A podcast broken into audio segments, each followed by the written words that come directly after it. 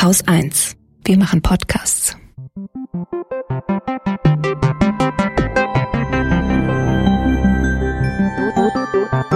Anekdotisch. Evident. Herzlich willkommen zu einer neuen Folge Anekdotisch Evident. Die erste im Jahr 2021. Und wir starten in das neue Jahr mit einem Thema, das du dir ausgesucht hast, liebe Kada. Dieses Thema hat mich am Anfang ein bisschen abgeschreckt. Es ist das Thema Öffentlichkeit. Wie bist du zu diesem Thema gekommen?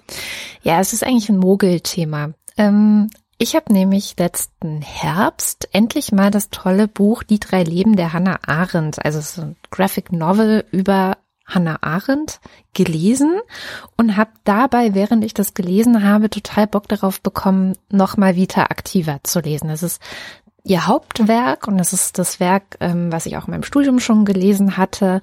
Und das ist aber Jahre her. Also ich glaube wahrscheinlich inzwischen ja, mehr als zehn Jahre auf jeden Fall. Das heißt, ich habe nach einer Ausrede gesucht, um mit dir über Vita Activa zu sprechen, habe aber gleichzeitig gesehen, dass ungefähr weiß ich nicht, ein paar Wochen vorher hatte der Soziopod eine Folge über Vita Activa. Den empfehle ich auch sehr, also den Soziopod, diese Folge insbesondere über Vita Activa. Über Hannah Arendt haben sie zwei Folgen gemacht insgesamt. Und ähm, dann habe ich gedacht, dann können wir das jetzt nicht anekdotisch evident anfangen, das wäre ja bescheuert.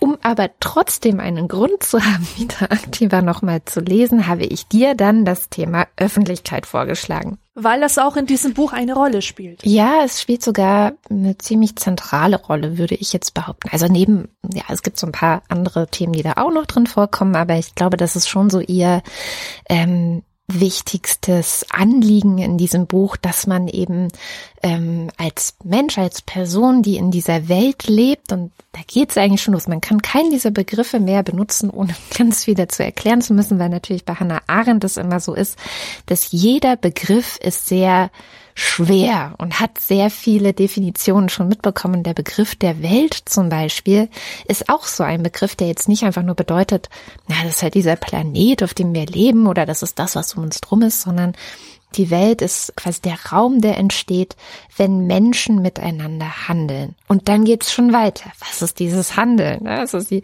ähm, definiert auch drei unterschiedliche Arten, sich in der Welt quasi tätig zu bewegen.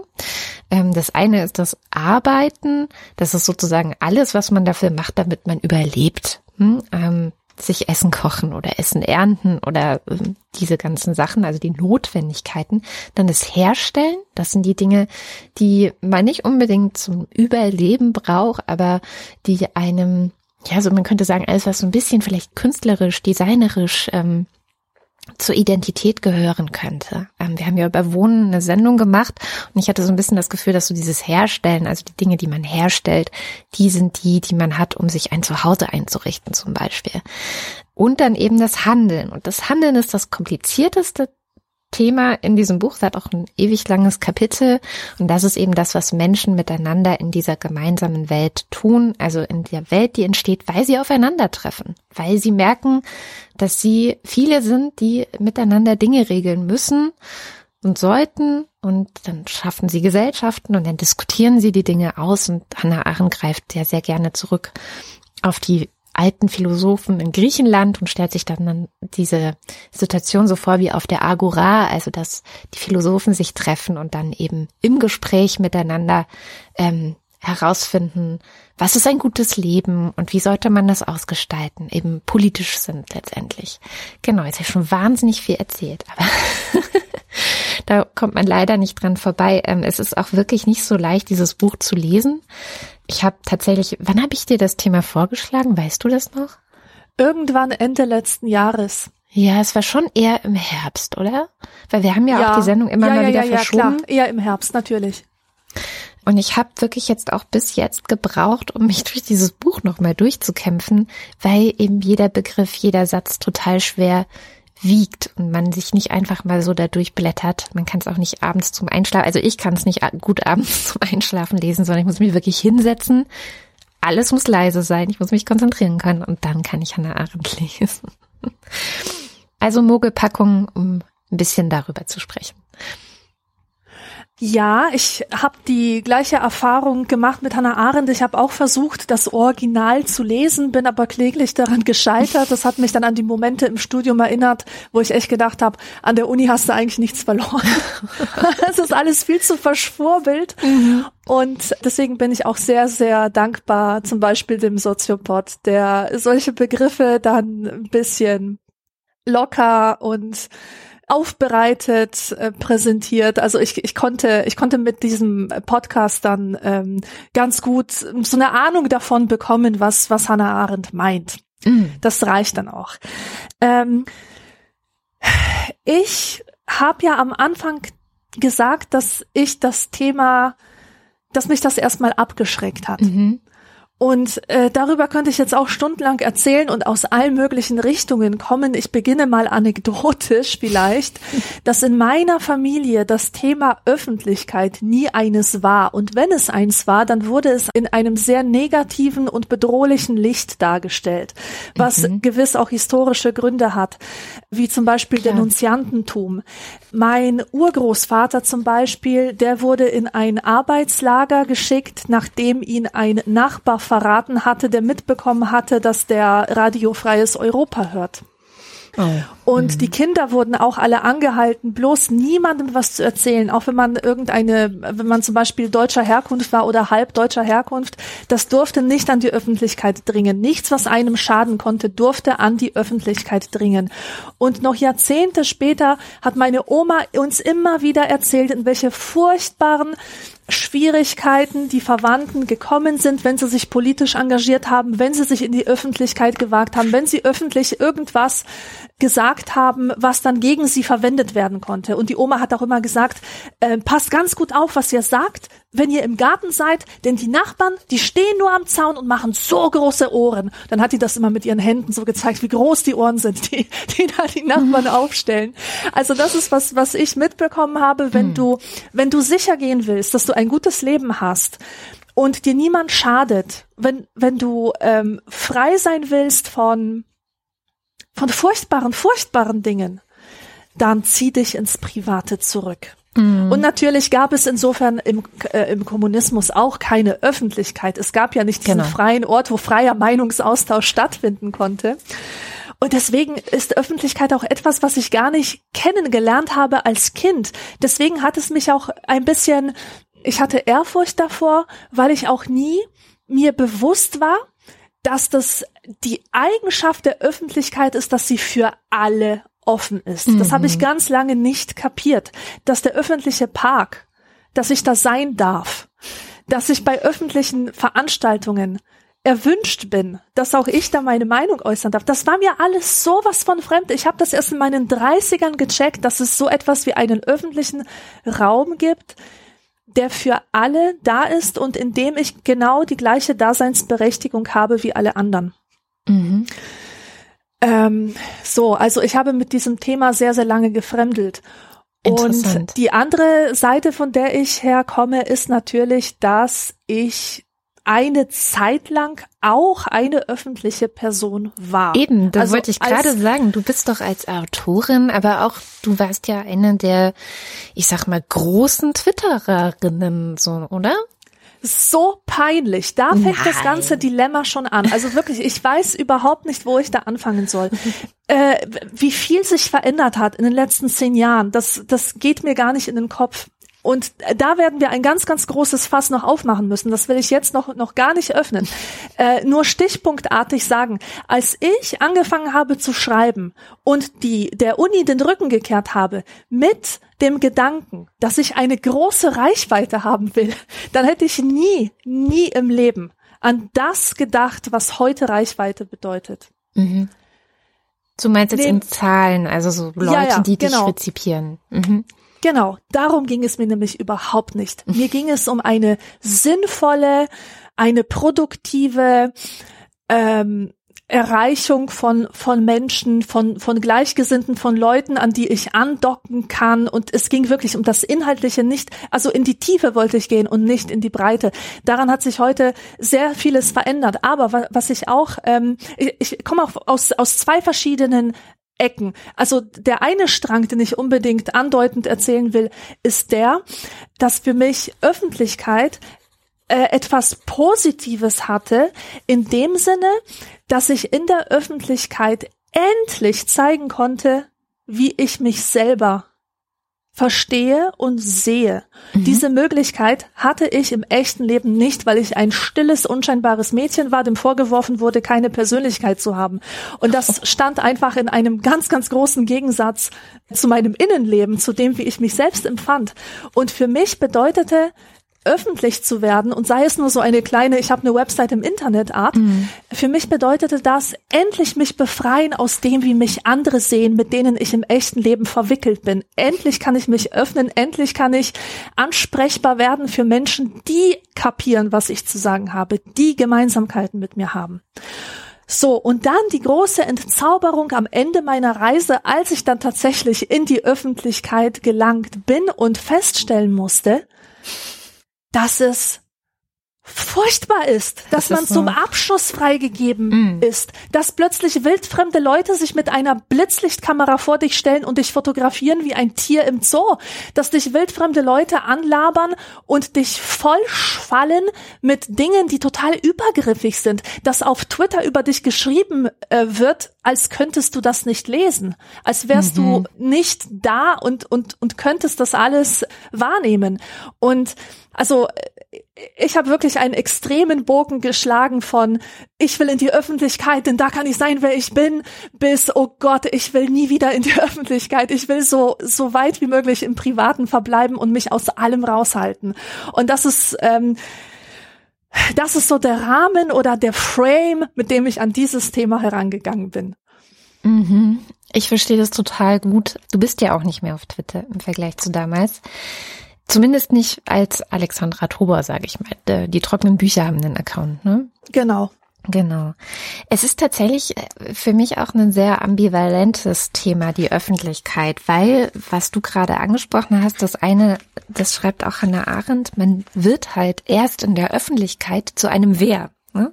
Also andere können dann erkennen, wer man ist. Mhm. Und ähm, du hast auch gerade sehr schön beschrieben, warum das im Privaten eben auch sehr schwer ist. Ne? Da ist man sehr festgelegt auf bestimmte Dinge und, und Verhaltensweisen und so. Aber dieses Wer, dieses tatsächliche Ich, ich kann zeigen, wer ich bin, das wird man bei Arendt auch wirklich erst in der Öffentlichkeit. Ja. Und das ist natürlich ähm, das Positive an der Öffentlichkeit. Du hast aber auch schon angesprochen, wie es zum Beispiel in einem totalitären System ist. Da kann man das ja gar nicht werden. Ne? Also du kannst ja nicht alle Teile deines Ichs oder deines Wehrseins ähm, zeigen, sondern du, du bist ja sehr eingeschränkt. Du darfst nur bestimmte Sachen sagen, es sind nur bestimmte Sachen erlaubt, ähm, andere werden dann schon geahndet. Insofern ist das gar keine echte Öffentlichkeit oder es ist kein Raum, ähm, in dem man handeln kann in diesem Arendtschen Sinne, ähm, weil es eben eine Einschränkung gibt. Handeln ist immer eine sehr freie Tätigkeit. Ähm, das ist etwas, was man eben tut und wo man auch darauf vertrauen kann, dass selbst wenn zum Beispiel man etwas sagt, was man vielleicht selber später gar nicht mehr so sieht, aber man hat das jetzt so gesagt, weil es vielleicht Teil eines Denkprozesses ist, ähm, dass man dafür dann nicht auf alle Zeit verdammt ist. Und das ist ja zum mhm. Beispiel eines der Probleme an Twitter momentan. Und gleichzeitig, genau, gleichzeitig gibt es eben diese Unkontrollierbarkeit, was machen die anderen mit dem, was ich sage? Ja.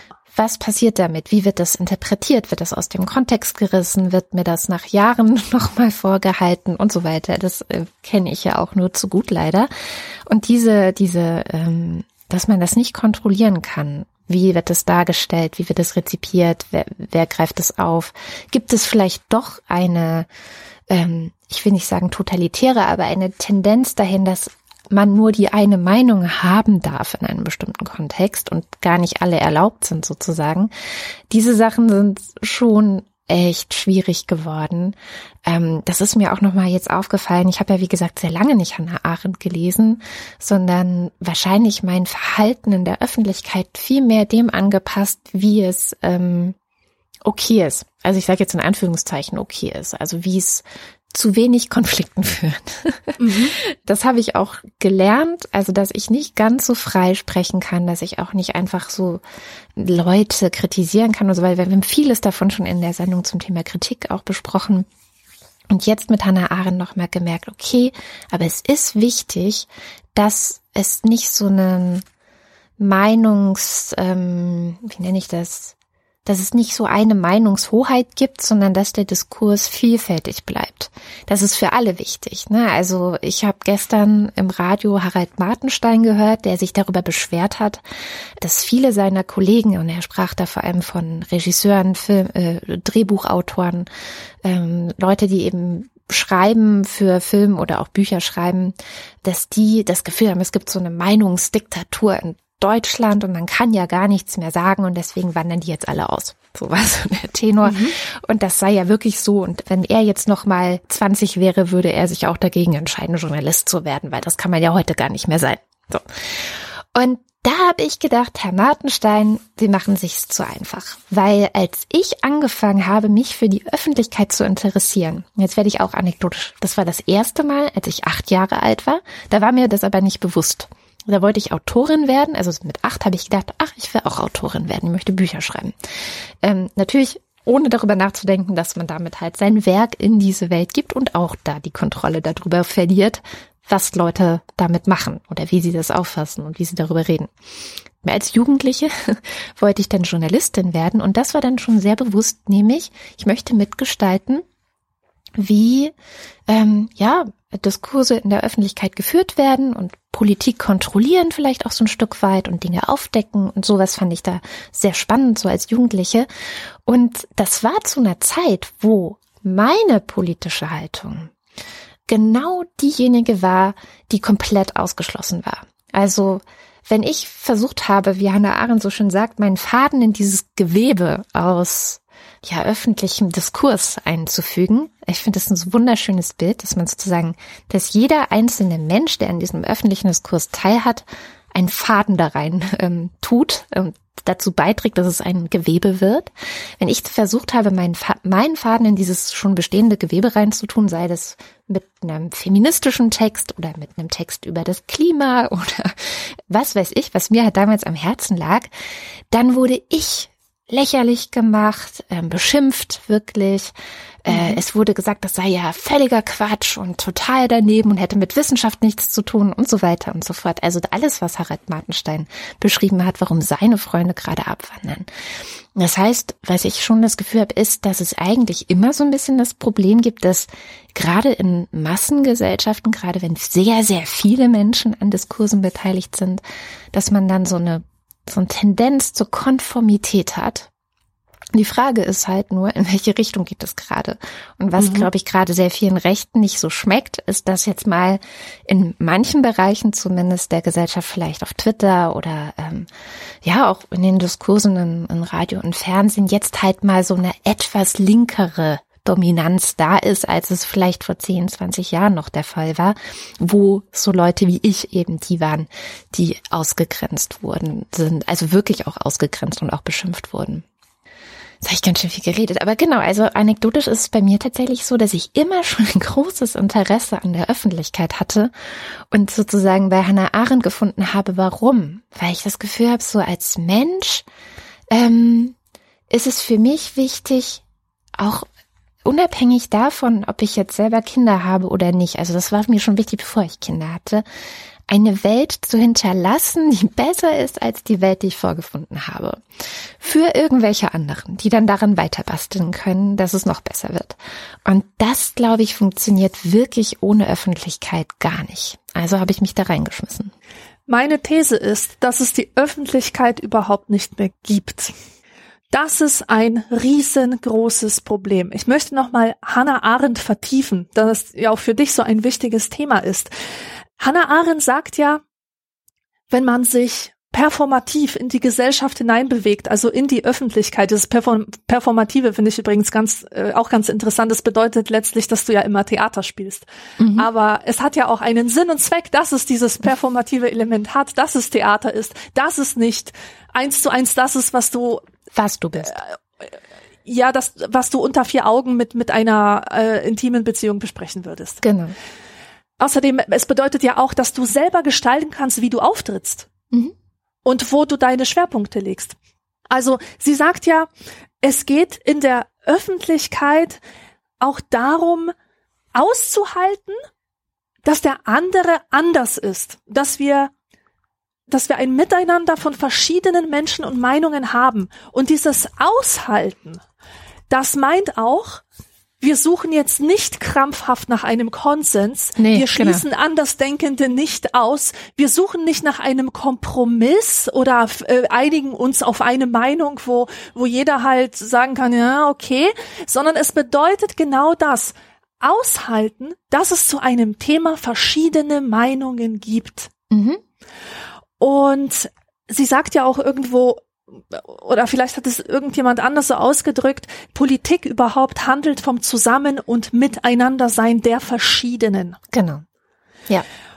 Und ähm, ich sehe dieses Ideal, was Hannah Arendt da beschreibt und was ich einfach wunderbar finde. Ich sehe das absolut nicht im Internet, aber so gar nicht. Ich habe das vielleicht noch gesehen in den Massenmedien.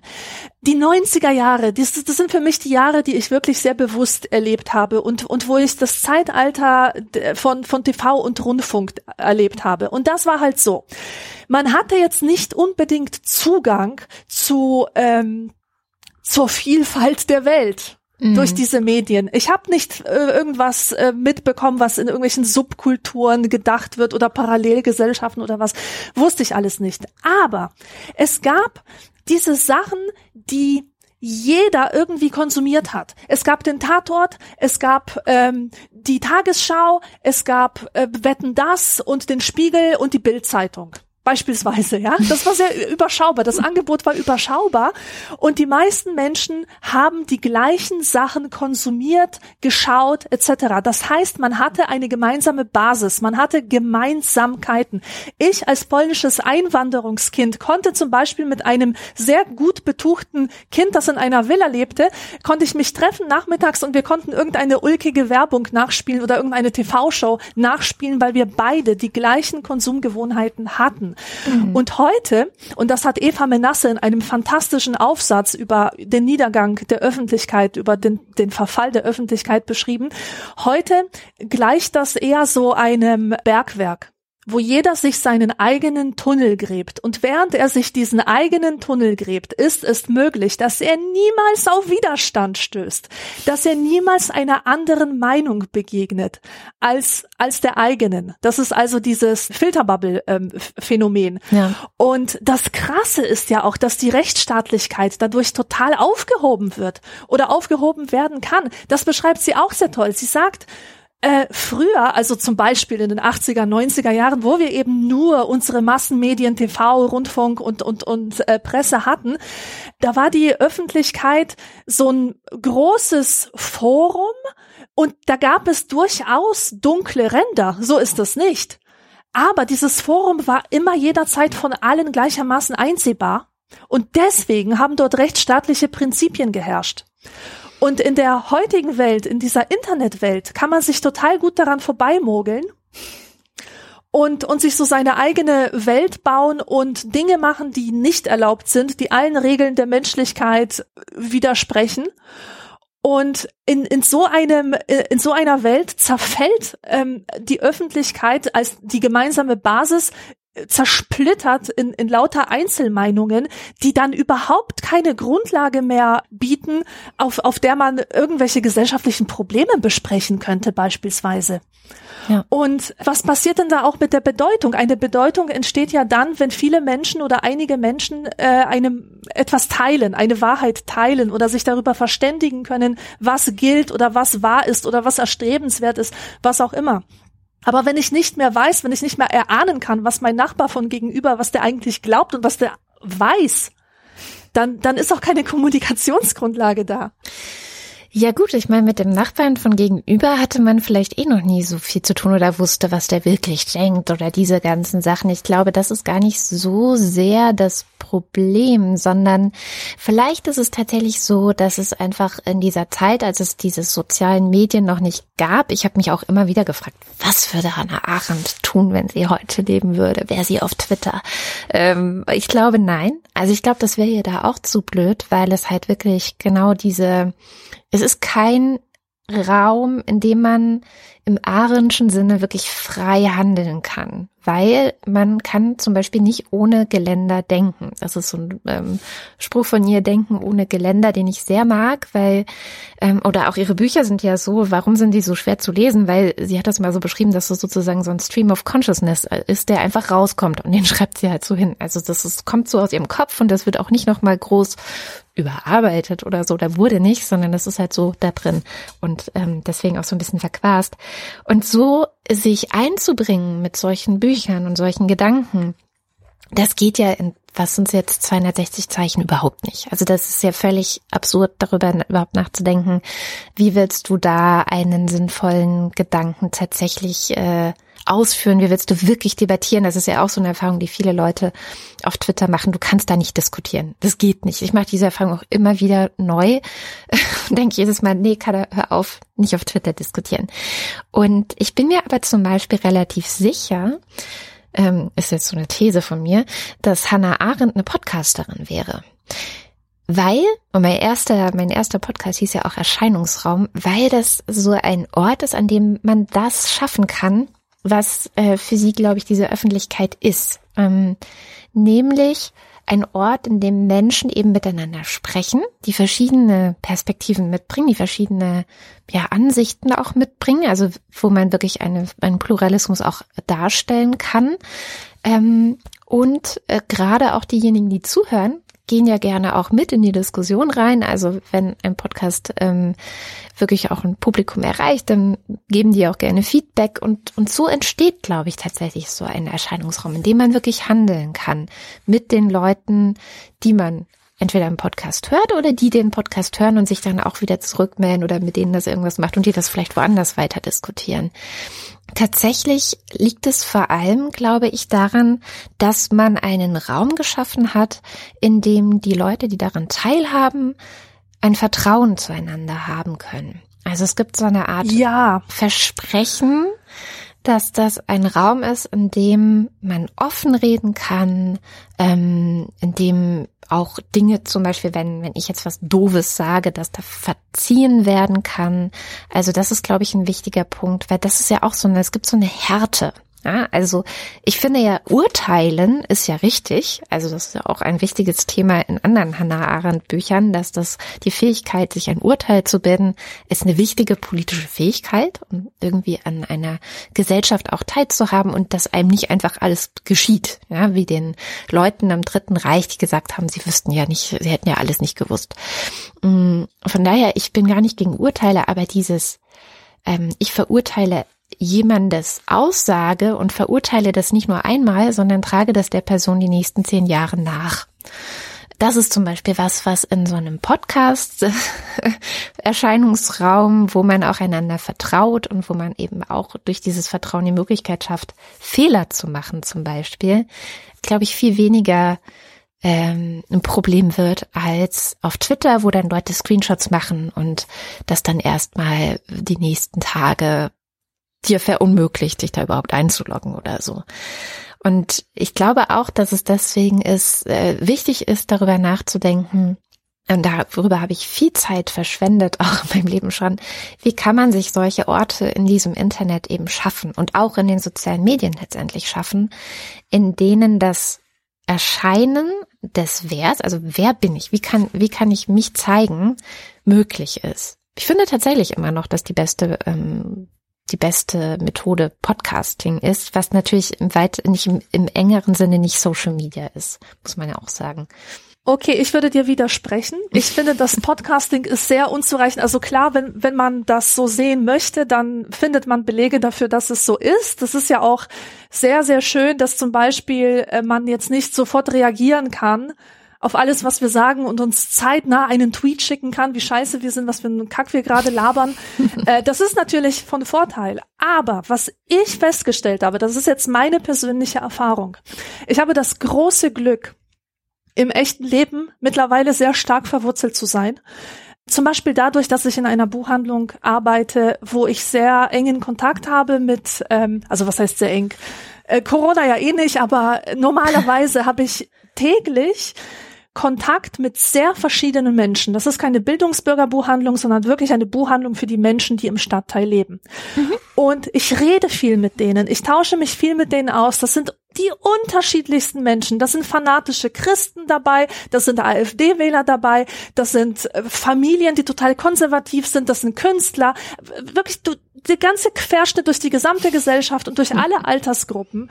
Und das ist so schön. Und ein paar Lektionen, die ich da gelernt habe, sind Erstens, das, was auf Twitter passiert, könnte nicht weiter entfernt sein von dem, was in der wahren Welt passiert. Diese Sachen, die spielen da überhaupt keine Rolle. Ich, also diese, die, äh, das war ja schon immer so, dass die mediale Wirklichkeit immer nur vorgegeben hat, die wirklich, die eigentliche Wirklichkeit zu sein. Das ist ja das, was die Massenmedien halt so blöd macht, dass sie uns eine Welt spiegeln oder eine, eine Welt erschaffen, die nichts mit unserer eigenen Erfahrung zu tun hat, sondern die irgendwie was anderes repräsentiert. Und ähm, die Probleme, die dort stattfinden und äh, das, äh, das Aufregungslevel, auf dem da diskutiert wird und die Panikmache und, und alles Mögliche, also das sehe ich einfach nicht in der echten Welt. Und wenn ich da eine Zeit lang unterwegs war, ohne auf Twitter reinzuschauen und dann bei Twitter reinschaue, dann fallen mir echt die Augen aus und ich kann gar nicht glauben, was da alles passiert und für real gehalten wird das ist auch so eine Sache. Ich habe mal eine eine äh, Trockenbuchfolge gemacht über ähm, über Bedeutungslosigkeit. Und mhm. da ging es sehr viel um äh, den Horror von Menschen, die äh, im Internet unterwegs sind und die dort versuchen, so etwas wie Bedeutung zu finden, so etwas wie Sinn zu finden. Und es ist es, es erstaunt mich komplett, was für verschiedene Rückmeldungen ich darüber bekommen habe, nämlich von Leuten, die selber im Internet unterwegs sind. Oh mein Gott, das hat mir so aus dem Herzen gesprochen. ähm, ich kann nicht mehr, da war jeder Satz hat so gesessen und dann von den Leuten, die ich so aus dem normalen Umfeld kenne, die nichts mit dem Internet am Hut haben oder die sich noch nicht in die Abgründe von Social Media begeben haben, die haben gesagt, du, ich habe mir das echt mit Interesse angehört, aber das ist mir alles so fremd. Mhm. Das betrifft mich gar nicht. Ich weiß gar nicht, wovon du da redest. Und das hat mir auch so ein bisschen die Augen dafür geöffnet, dass diese komplett verschiedenen Realitäten existieren, wovon die eine tatsächlich nur auf das sich stützt, ähm, was ähm, da diskursiv vermittelt wird, aber nicht auf echte Erfahrung. Und eine dritte Sache ist, dass ich Demokratie und Öffentlichkeit auf die beste aller Weisen kennengelernt habe in den letzten zwei Jahren und zwar im Rahmen eines öffentlichen Lesezirkels, an dem ich teilnehme mhm. und im Rahmen einer Seniorenveranstaltung, die auch offen ist für alle und wo auch äh, diskutiert und besprochen wird, was einen gerade so bewegt. Mhm. Das ist sehr persönlich. Das ist, äh, du begegnest Leuten, die die, die dir fremd sind. Das sind, das sind keine Freunde, mit denen du da, dich da triffst, obwohl sie dazu werden können. Das sind keine guten Bekannten, sondern das sind erstmal nur Fremde. Die Veranstaltungen sind für alle offen und du sitzt da und du tauschst dich auch mit den völlig, mit völlig verschiedenen Menschen darüber aus, wie dich ein bestimmtes Buch bewegt hat. Und natürlich fallen die Antworten sehr verschieden aus. Das ist wahnsinnig spannend, wie, wie, wie unterschiedlich Menschen etwas lesen und, und wie unterschiedlich sie damit umgehen. Und ich finde, in, ähm, in so einem Raum das, da findet echte Öffentlichkeit statt. Und vielleicht bin ich etwas altmodisch, aber ich wage die These, dass echte Öffentlichkeit Präsenz braucht und nicht eine hm. virtuelle Präsenz, sondern eine echte körperliche, gegenwärtige Präsenz. Und das ist auch die Voraussetzung für Vertrauen. Vertrauen genau. braucht ein Gesicht, Vertrauen braucht einen Namen, Vertrauen braucht Körperlichkeit. Da muss eine Person im Raum sein, die, die mir Gelegenheit gibt, sie einzuschätzen. Ich muss wissen, spreche ich mit einem 15 15-Jährigen, mit einem 50-Jährigen oder mit einem 15-Jährigen. Das hat alles einen Einfluss darauf, ähm, wie, wie ich mich zu ihm verhalte und dass ich mich auch authentisch zu ihm verhalte. Und insofern finde ich, dass es überhaupt keinen Ersatz gibt zu der persönlichen Begegnung im öffentlichen Raum.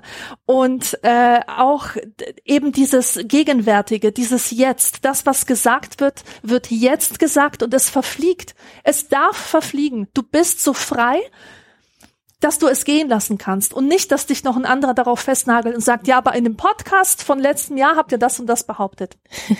und deswegen, also ich kann verstehen, wenn du sagst, der Podcast ist nun mal in diesem äh, weiten Bereich Social Media vielleicht das beste Medium, was wir haben, wenn wir schon mhm. öffentlich werden müssen. Aber ich finde, es gibt nichts, was vergleichbar ist mit der Präsenzöffentlichkeit oder mit der oder, oder mit dem, was was Habermas erwähnt als ähm, als Öffentlichkeitsform. Er spricht von der von der episodischen Öffentlichkeit, zum Beispiel auf der Straße, in der Kneipe, genau, ja. von der Präsenzöffentlichkeit. Das sind eben Lesungen, Vorträge, öffentliche Diskussionen. Und das Dritte ist halt diese abstrakte Öffentlichkeit der Medien, die wie ich ja schon bereits erwähnt habe, im Zerfall begriffen ist, die es so nicht mehr gibt, dank Social Media. Da bin ich mir gar nicht so sicher, ob die wirklich im Zerfall begriffen ist. Ich glaube, die ist halt in einer großen Wandlung drin und ich glaube auch, dass diese negativen Effekte, die man da bemerkt, dass es sie gibt, das ist ein Lernprozess. Also Caitlin Moran hat mal zu mir gesagt, das fand ich einen sehr schönen Vergleich, dass gemessen an der Zeit, die wir auf dieser Erde schon unterwegs sind, also wenn wir jetzt wirklich mal zurückgehen zur griechischen Polis, die ja bei Hannah Arendt eine wichtige Rolle spielt, gemessen an dieser Zeitspanne ist das äh, Auftreten des Internets, vor allem Social Media, so, so kurz und erst so ja überhaupt den Menschen so kurz verfügbar. Caitlin Moran meinte, es ist eigentlich wirklich ein Kleinkind und genauso wie Kleinkinder kann es halt, also können wir halt ähm, mit dem Internet noch nicht so richtig umgehen, machen ganz viel falsch, werfen uns schreiend auf den Boden, wenn was nicht so ist, wie wir es gerne wollen und wollen alles sofort und sind total äh, schnell abgelenkt und auch begeistert, wenn richtig tolle Katzenfotos irgendwo sind und so weiter und so fort. Also ich glaube tatsächlich, dass dieses dieses Internet, wie wir es haben, ähm, das ja sehr viele Menschen auf einmal miteinander verknüpft, die früher nichts miteinander zu tun haben, was ich als wahnsinnig großartige Bereicherung empfinde, ähm, dass dieses Internet oder den Umgang damit und wie man es brauchbar für sich macht, so dass es eben die Öffentlichkeit im Ahrenschen Sinne, in der man wirklich handeln kann, weil man auch ein Vertrauen darin haben kann, dass man da drin handeln kann, dass wir das erst noch bauen müssen. Also diese Plattformen, wie sie entstanden sind, mehr oder weniger zufällig ja auch entstanden sind. Irgend so ein Typ in Silicon Valley hatte irgendeine Idee und hat dann was draus gemacht und dann sind plötzlich alle da und auf einmal läuft das Ding aus dem Ruder. Das lief ja auch die ersten Jahre gut, als sozusagen äh, vor allem die avantgardistischeren, veranlagteren, äh, nerdigeren Leute äh, dort zugegen waren und dass es irgendwie unangenehm wurde, das kam ja erst mit der Masse. Was ja auch ein Thema bei Hannah Arendt ist. Ne? Je mehr Leute dazukommen, desto schwieriger wird es eigentlich wirklich zu handeln. Und eigentlich ist es ein, in einem kleineren Rahmen viel einfacher, weil man eben dieses Vertrauen entwickeln kann. Ich bin auch der Meinung, dass man Vertrauen ähm, auf zwei Arten wahrscheinlich nur finden kann, eben tatsächlich im persönlichen Miteinander, also indem man einander kennenlernt, indem man ähm, nicht nur über das Internet miteinander kommuniziert, sondern ja, was sich auch regelmäßig vielleicht auf einen Kaffee trifft oder so. Ich glaube aber, es gibt auch noch eine andere Möglichkeit und das ist eben, was Luhmann in einem ganz anderen Buch beschrieben hat, als jetzt dieses Massenmedien-Ding, das ich übrigens nicht mehr geschafft habe zu lesen. Das müssen wir dann im Nachtrag vielleicht besprechen. Ähm, er hat mal gesagt, es gibt sowas wie Legitimation durch Verfahren. Mhm. Das heißt, ähm, dass bestimmte ja, Verfahren, das können unterschiedlichste Verfahren sein, ähm, indem sie aber nach ganz klaren Regeln funktionieren. Ähm, ein Beispiel wäre ein Gerichtsverfahren. Ja, die funktionieren oder die ziehen ihre Legitimität daraus, dass ganz klar geregelt und festgelegt ist, wie das funktioniert und am Ende steht ein Urteil, mit dem alle in, äh, ist klar, man kann in Berufung gehen, aber auch das gehört zum Verfahren, mit dem alle aber irgendwie klarkommen, beziehungsweise das auch irgendwie akzeptiert werden muss. Und das finde ich, gibt es schon auch, wenn ich jetzt zum Beispiel äh, gucke, wem vertraue ich in dieser Welt an Leuten, die ich gar nicht persönlich kenne. Mhm. da, da gibt es schon Leute, beziehungsweise es sind dann meistens eher Organisationen oder Menschen, die diese Organisationen vertreten. Ähm, wichtiges Beispiel für mich, weil ich mich viel mit Menschenrechten beschäftige, wäre Human Rights Watch. Bei denen gucke ich immer, was die machen. Ich halte mich informiert über deren Newsletter. Ich unterstütze die auch. Und auf Twitter sind ganz viele Leute von Human Rights Watch unterwegs, denen ich folge und wo ich einfach das Gefühl habe, ich werde gut informiert über Dinge, die auf dieser Welt passieren und die mich interessieren und bei denen ich möchte, dass sie sich verändern. Das heißt, ich glaube schon, dass man auch im Arendtschen Sinne ähm, in einer globalen Diskussion und in einer globalen Nutzung von Social Media diesem Ziel näher kommt, wirklich Perspektivenvielfalt zu bekommen. Also dass Leute plötzlich in meinem Öffentlichkeitsumfeld sichtbar sind, die es früher nicht waren.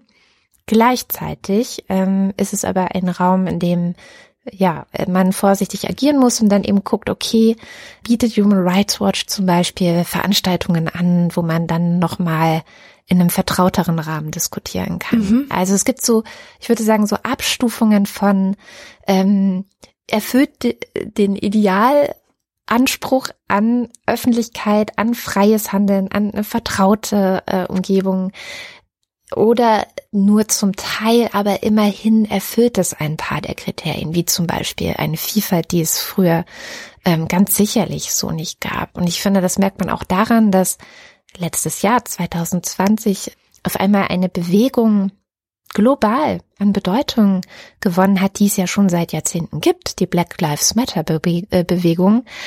Das war ohne das Internet sicherlich so nicht vorstellbar. Und auf einmal sehe ich, oh, sehr ja. viel mehr schwarze Menschen überall. Also das auch in stimmt. Deutschland. Und das ist ja was das Gutes. Stimmt. Absolut.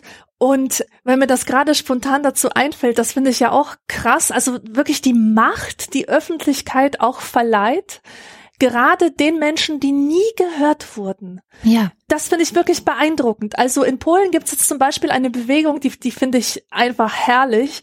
Es geht um Kirchenaustritte. Vor ein paar Jahrzehnten war es so, wenn man aus der katholischen Kirche austreten wollte, musste man zum persönlichen Gespräch mit dem Pfarrer kommen. Und dann musste man in ein Buch hineinschreiben, warum man aus der Kirche austritt. Und ähm, die Maßnahme sollte eigentlich bewirken, dass sich der Gläubige furchtbar schämt, dass er einen Gewissenskonflikt bekommt, dass er begreift, was er da macht und sich dann umentscheidet. So, das hat sich die Kirche so überlegt. Was machen nun die Leute? Sie treten massenweise aus der katholischen Kirche aus und sie machen Fotos von den Einträgen in diesen Büchern, wo sie halt ihr Bekenntnis ablegen müssen, warum sie austreten und veröffentlichen das im Internet. Cool. Und das sind fantastische, also Selbstermächtigung ist das. Ja. Das sind fantastische Darlegungen, warum man die katholische Kirche nicht mehr unterstützt. Wunderbar begründet aus moralischen Erwägungen heraus, dass sie nicht so eine Organisation unterstützen wollen, die nichts gegen Pädophilie in ihren Kreisen unternimmt einfach furchtbarer Dinge sich schuldig macht. Und indem sie das veröffentlichen und allen Leuten zeigen, hey, hier gibt es nichts zu schämen, ihr solltet euch schämen, verändern sie tatsächlich die Wirklichkeit. Und das ist so. Aber äh, auch wenn wir ähm, natürlich positive Aspekte finden können des, des Internets. Man darf wirklich auch nicht die negativen aus dem Blick ja, verlieren, ja, zumal die ähm, oft, also die besten Sachen sind leider mit schlimmen Sachen vermischt und da rede ich von der Warenförmigkeit jeder Äußerung und, und von, von dieser kapitalistischen Struktur der virtuellen Realität. Und das widerspricht auch einem Grundsatz von Hannah Arendt, die sagt, dass Menschen sich frei von Zwängen und abseits von Interessen begegnen können müssen. Und heutzutage und mit Zwängen und Interessen meine ich auch dieses permanente Werbetrommelschlagen. Heute wird überall nur noch geworben. Jedes Posting, jeder Mensch versucht sich selbst in eine Ware zu verwandeln. Es wird nur noch geworben für, für das eigene Bild, was man gemalt hat, für das Musikstück, was man aufgenommen hat, für irgendwas, für irgendeine Dienstleistung, die man anbietet. Und wenn es keins von diesen ganzen Sachen sind, äh, ist, dann ist es halt die eigene Person, die beworben wird. Schaut mal, was ich für ein tolles Leben habe, schaut mal, was für eine markige Type ich bin. Und ähm, in, in so einer Welt geht es halt, wie gesagt, nicht um Gemeinsamkeit, sondern es ist einfach so ein äh, Gegeneinander von aggressiv auftretenden Interessensgruppen, die sich alle immer gegenseitig vom Sockel stoßen wollen und immer mehr Aufmerksamkeit wollen und immer nur um mehr Aufmerksamkeit schreien. Und mhm. ähm, ich persönlich habe komplett ein, also ich, im Internet habe ich meine Plattform verloren.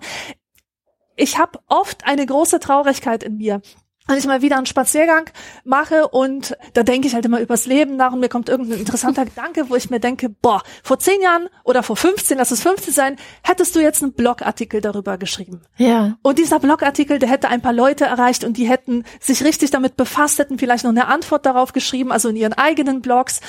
Und letztens hatte ich wieder so einen Gedanken, wo ich dachte, Mensch, ich will darüber sprechen, ich will das irgendwie entfalten, diese Idee. Und da dachte ich, wo kann ich denn hingehen? Ich kann nirgendwo hingehen, weil keine Plattform, die derzeit existiert, wird meinem, meiner Absicht gerecht. Twitter ist einfach nur Müll. Instagram ist, was soll das eigentlich? Was sollen diese Captions? Was sollen diese Fotos? Niemand liest das. Also niemand würde das so lesen, wie ich es gerne gelesen haben möchte. Und mhm. es gibt für mich wirklich keinen Ort mehr im Internet, wo ich das Gefühl habe, hier kann ich mich authentisch äußern. Es hat alles diesen extrem warenförmigen Charakter angenommen und ich möchte mich auch selber nicht der Gefahr aussetzen, bewertet zu werden. Und das ist ja was passiert. Sobald ich mein Leben teile, will ich damit ja Klicks, will Aufmerksamkeit und ich hole mir Bestätigung dafür, dass ich existiere und dafür, dass das, was ich mache, gut ist. Und ich merke das jedes Mal, nachdem ich eine äh, Podcast-Folge in trockenen Büchern veröffentlicht habe. Das ist so. Alles daran macht mir Spaß. Ich liebe die Recherche. Ich liebe das Lesen, das, das Unterstreichen, das Rausschreiben von Zitaten, das Verfassen des Textes, das Einsprechen. Das macht mir alles so viel Spaß. Das ist die pure Erfüllung. Und dann drücke ich auf den Publish-Knopf und dann geht die Hölle auf.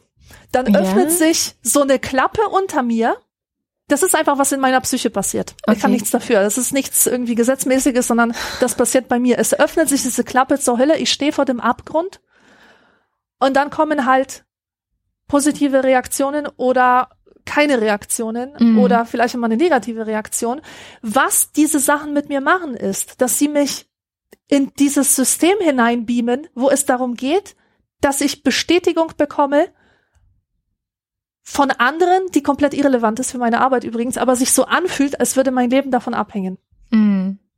Und dann bin ich wieder drin und dann gucke ich, hat wieder jemand geliked, hat wieder jemand was gepostet, steht auf Twitter irgendwas, dann google ich, bin ich in den Charts und so. Und ich weiß, während ich das mache, die ganze Zeit, wie unsinnig das ist und dass da das Ego wieder seine perversen Spielchen mit mir spielt und dass ich das nicht möchte. Aber mhm. ist der Mechanismus erstmal da, dann ist er halt da. Und die einzige Lösung, die ich dafür habe, ist, ist mich wirklich aus diesem ganzen äh, Irrsinn herauszuhalten. Und das war halt früher nicht so. Ich kann mich nicht daran mhm. erinnern, dass es vor 15 Jahren so war, dass so viel Entsetzung Anxiety und so viel, so, so viele schlechte Gefühle mit, mit der öffentlichen Präsenz verbunden waren. Mhm. Ja, ich kann das super gut nachvollziehen. Ähm, ich habe auch sehr lange gebraucht, um mir sozusagen meine Öffentlichkeiten, also es sind ja tatsächlich sehr viele inzwischen, um mir meine Öffentlichkeiten so zu bauen, wie sie für mich gut sind. Ich glaube, mhm. das ist auch sozusagen der Maßstab, mit dem ich daran gehe. Ist das jetzt gut für mich oder ist das nicht gut für mich? Und ähm, ich erinnere mich noch an so 2012 war das, da habe ich mich selber auf von Twitter abgemeldet, weil ich es da auch wirklich nicht mehr ausgehalten habe, weil ich auch festgestellt habe, es gab Tage, an denen habe ich mich kurz nach dem Duschen, also quasi nackt, an den Rechner gesetzt, um schnell mal auf Twitter zu schauen. Und mehrere Stunden später saß ich immer noch nackt da und habe festgestellt, dass ich äh, erstens mehrere Stunden verloren habe und zweitens richtig schlechte Laune inzwischen habe, obwohl ich eigentlich mit guter Laune aufgestanden bin. Und das ist natürlich ein Moment, wo man merkt, so, also es sind ja auch zum Beispiel ganz klassische Suchtanzeichen mhm. die da eine Rolle spielen. Also dass man ähm, sein eigenes Leben gar nicht mehr richtig geregelt bekommt, dass man richtig schlechte Laune bekommt von etwas und ja auch soziale, andere soziale Kontakte auch darunter leiden letztendlich. Und da habe ich dann auch den Schlussstrich gezogen und bin dann aber ähm, nach zwei Jahren zurückgekommen ähm, die ich übrigens auch nicht komplett ohne Social Media verbracht habe. Damals gab es app.net, wo nur nette Menschen waren. Das war total toll. Ähm, das gibt's aber inzwischen nicht mehr. Aber da waren halt wirklich so Leute, denen man musste halt dafür bezahlen. Das war der Unterschied. Also es war nicht so, dass ich äh, einfach alle zehn Accounts machen konnten und mit neun treuen sie andere und mit einem sind sie halt sie selbst so, sondern für jeden Account musste man bezahlen. Und das hat natürlich gesiebt. Ne? Also es hat dazu geführt, dass Leute sich diesen Ort auch wirklich schön gemacht haben. Ähm, es war gar nicht so viel Geld. Ich weiß nicht mehr, wie viel es gekostet hat, aber es war gar nicht so viel Geld, aber es war ein schöner Ort. Und zurückgekommen bin ich, weil ich irgendwann gedacht habe, okay, ich muss jetzt aber doch in die Hand nehmen, wieder ein Teil der Öffentlichkeit zu sein, wieder wert zu sein. Ich muss es selber in die Hand nehmen. Also es gab zwischendrin auch so eine Phase, wo ich dachte, okay, vielleicht kann ich das auch in jemand anderes Hand geben, vielleicht kann ich mich weiterentwickeln ähm, als Autorin, als Journalistin, das, was ich eben immer sein wollte, indem ich jetzt ähm, bei einer bestimmten Zeitung zum Beispiel bin und da schreibe und einfach die Person bin, die da schreibt. Und ich brauche keinen Twitter-Account. Ich finde übrigens, viele, viele Menschen, die ich kenne, die äh, keinen Twitter-Account haben, sind die interessantesten oft in meinem Leben. Also von daher ja. gibt es da keinen notwendigen Zusammenhang. Aber ich habe halt irgendwann gedacht, nein, ich muss, ich muss auch hier präsent sein, um Teil einer bestimmten Öffentlichkeit zu sein, die mir wichtig ist und habe mir dann dabei sehr viele Gedanken darüber gemacht, wie ich mir diese Öffentlichkeit gestalten möchte, wem ich folge, wie ich damit umgehe, wenn Leute diesen Raum zu einem unsicheren Raum für mich machen. Also ja, eben tatsächlich äh, zum Beispiel der klassische Screenshot, der rumgereicht wird in einem bestimmten, in einer bestimmten Gruppe, die blocke ich zum Beispiel sofort. Ne? Also ich bin sehr streng geworden, auch mit der Zeit, die ich da verbringe. Es ist nicht mehr viel Zeit. Es ist auch ähm, auch mit den Dingen, die ich da rein tue. Also welche Impulse gebe ich da überhaupt rein? Welche welche Battles choose ich, also welche ähm, Kriegsschauplätze suche ich mir da aus und welche trage ich lieber woanders hin? Thematisiere ich vielleicht lieber in einem Podcast oder in einem privaten Gespräch oder ähm, in einem Buch? Ja, also vielleicht gibt es, also es gibt auch Dinge,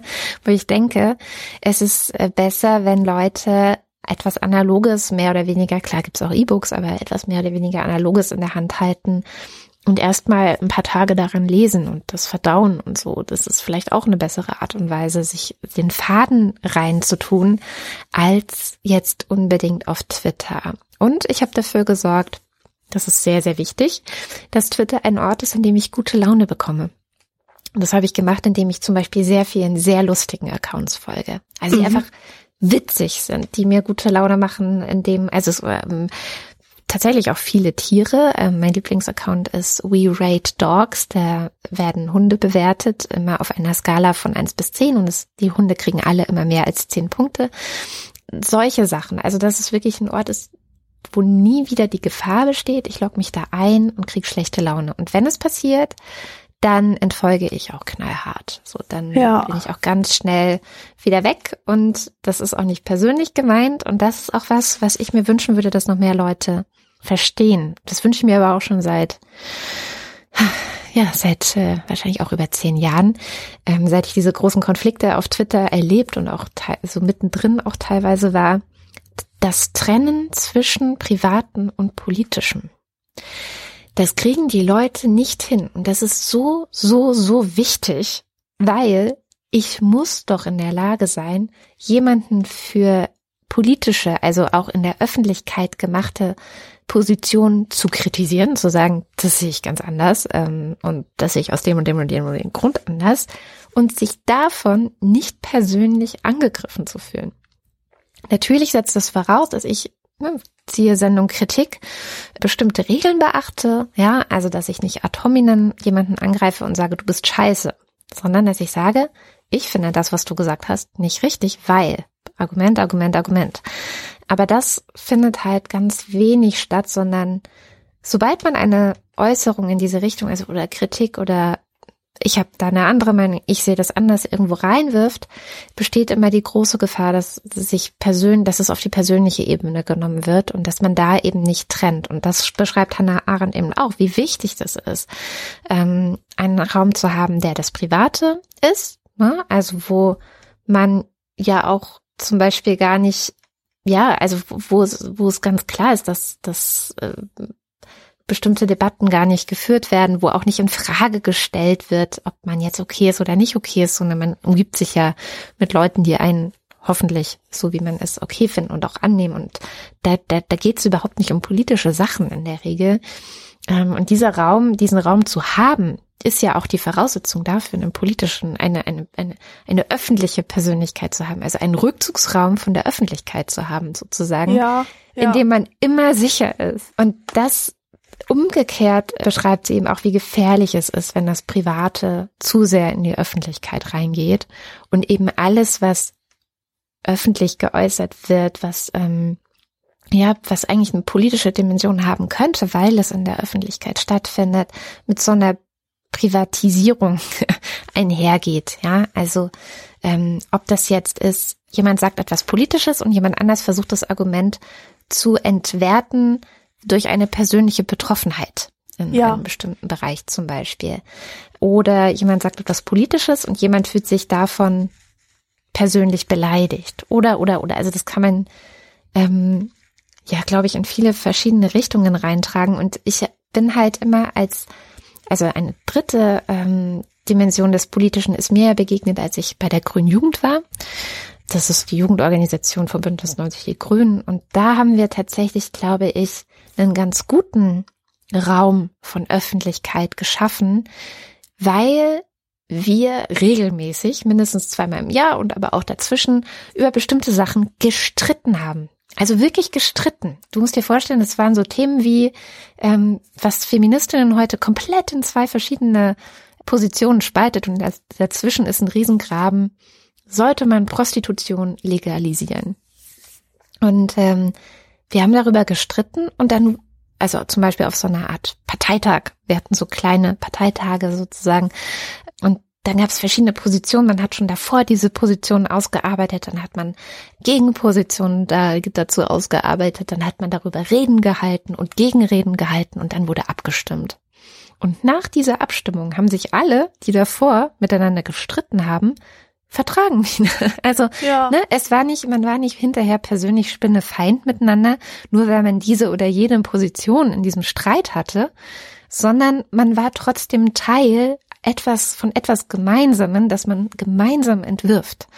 Exakt. Und das fehlt mir in Social Media, in dieser Öffentlichkeit, das, was du auch gesagt hast, eine andere Position neben der eigenen auszuhalten und trotzdem die Person, die diese Position vertreten hat, nicht ja als unmöglich oder als schlechte, böse Person hinzustellen. Da habe ich das gelernt, dass das geht. Und ich suche immer noch nach diesem Ort, wo das geht. Ich glaube, es ist wahrscheinlich am ehesten organisiert, wirklich in sowas wie Politik, Parteien, mm, NGOs wahrscheinlich auch. Die müssen ja auch irgendwie Positionen finden, Haltungen zu bestimmten Themen finden und so weiter. Aber in Social Media ist das ganz sicher nicht der Fall. Ja, und Social Media ist ja, da kann man ja unkontrolliert alles Mögliche machen. Da gibt es äh, einfach wenige Regeln und Regeln sind sowas von wichtig. Je mhm. älter ich werde, desto mehr verstehe ich das. Ein Problem, das ich sehe, ist, habe ja eben schon gesagt, dass Öffentlichkeit etwas sehr Bühnenhaftes, etwas sehr Theatralisches hat. Und was ist mit diesen Begriffen verbunden? Natürlich die Rolle. Ein Schauspieler, der auf einer Theaterbühne steht, der spielt eine Rolle, der spielt nicht alle möglichen Menschen, die, die er verkörpert, sondern er hat wenn er der Polizist ist, hat er diese verdammte Uniform zu tragen und dann hat er das Recht durchzusetzen und er hat für Recht und Ordnung zu sorgen. Das ist verdammt nochmal seine Rolle. Und genauso haben Politiker ihre Rolle. Jemand, der das Land regiert, der darf zum Beispiel nicht zeigen, dass er unsicher ist oder dass er, dass er halt zögerlich ist, dass, dass er halt weinerlich ist. Nein, deswegen haben den Leute nicht gewählt. Die haben den gewählt, weil sie ihm zutrauen, das Land zu regieren. Und wenn er aus seiner Rolle herausfällt, was der Fall ist, immer öfter, denn in Social Media wird, kontrolliert ja niemand äh, also da hast du keinen Chef, der sagt, du, du läufst ja aber nicht in Zivil rum, du hast jetzt deine Uniform zu tragen. Niemand äh, wacht über die Wahrung deiner Rolle.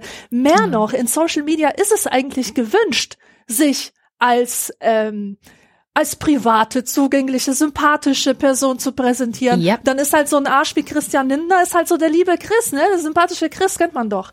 Und ähm, das ist halt ein ganz großes Problem, weil dadurch nämlich alles vermengt wird. Dann wird die öffentliche Rolle vermengt mit der Privatperson und da kannst du nicht mehr kommunizieren.